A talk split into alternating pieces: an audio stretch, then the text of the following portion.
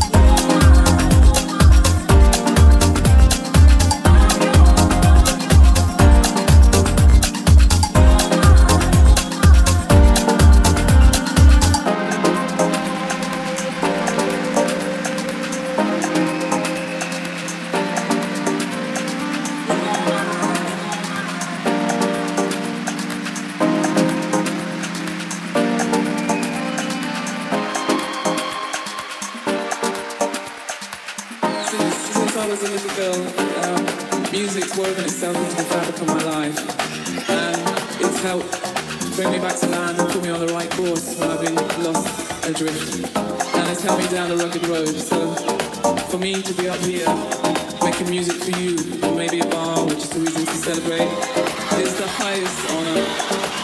It really is. And you're the whole reason, because without you there would be no point in doing what we're doing. So for us as a band, we have to thank you to, keeping the flame alive